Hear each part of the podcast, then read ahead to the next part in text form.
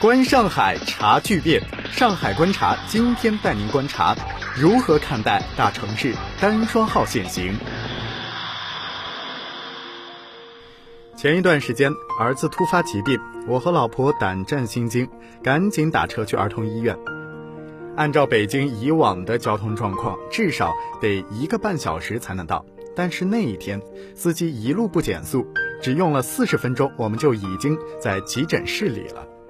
那天是十一月三号，北京因为 APEC 实行单双号限行的第一天，限行持续了十天，一半的车辆趴在了车库里，人们蜂拥挤进了公交车站和地铁，地下的拥挤换来了地上的顺畅和云淡风轻，人们笑称 APEC 蓝。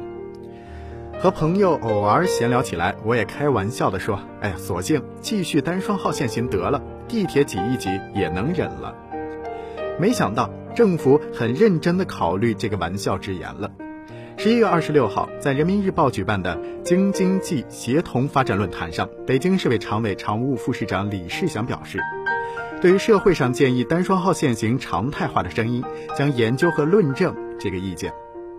虽然他在另一次采访中又补充，目前只是进行论证，而非实施，但这是不是意味着？被雾霾问题纠缠不清的北京市政府，已经把单双号限行当做一个选项了。治理雾霾剑指机动车，北京市的管理者并非没有根据。北京市环保局曾对外公布一项监测数据，数据就说了，弥漫在北京上空的 PM 二点五，约有百分之二十八到百分之三十六来自周边的省份，而百分之六十四到百分之七十二左右的是自产的雾霾里。这其中有百分之三十一来自机动车，百分之二十二点四来自燃煤，百分之十八点一来自工业。针对工业和燃煤的行动早已展开。二零一四年，有二百零七家高耗能、高污染企业进入了外迁或关停名单。城区内也实现了淘汰燃煤，用天然气供暖。按照计划，到二零一七年，燃煤电厂将全部关停。所以这一次轮到讨论机动车的问题了。北京车多已经是一个不争的事实，五百五十万的保有量位居全国第一位，这还不包括跑在路上的外地牌照的汽车，尾气从车尾喷出排到空气里，成为雾霾的最大来源。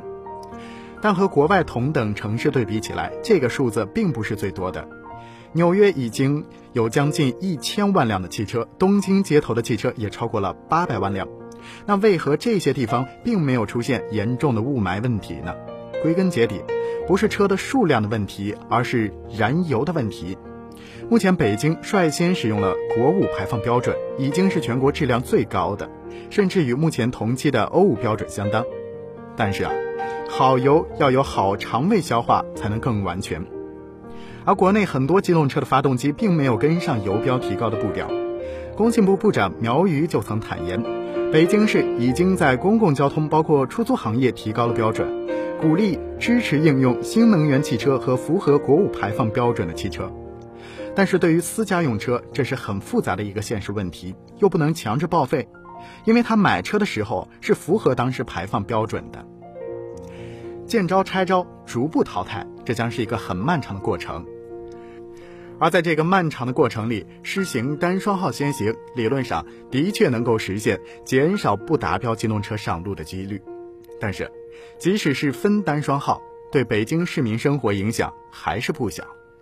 花十万元买一辆车，原本是为了每天开，现在变成了隔一天才能开。遇到奥运 APEC 这种会议，短期单双号限行，人们还能理解。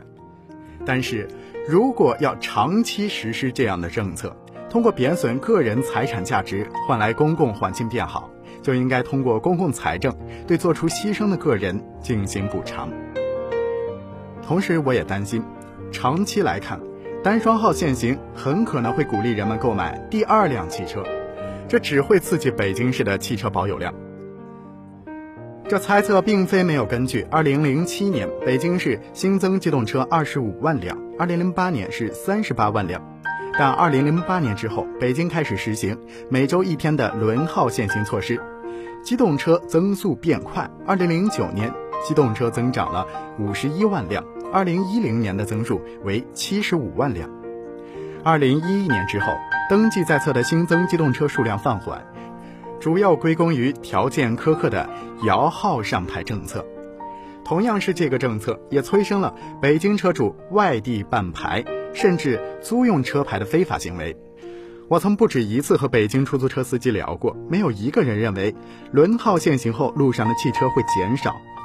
越来越拥堵的车况给了他们最切实的感受。当然，还不止这些。若把北京 APEC 期间单双号限行看作一场演练，公共交通难在之重，也是城市管理者需要注意到的。在全市大部分机关事业单位放假的情况下，公共交通每日客流还增加三百万人次。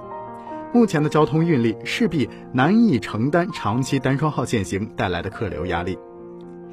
借鉴国外的城市治理理念，加大私家车的使用成本是道路与环境治理的必由之路。但如何用更激励性的政策鼓励人们主动减少私家车使用？如何配套大力发展公共交通？要考虑这个问题的不止北京一个城市。好的，各位听友，以上就是今天上海观察的全部内容。观上海，察巨变。下期节目我们在上海继续深度观察。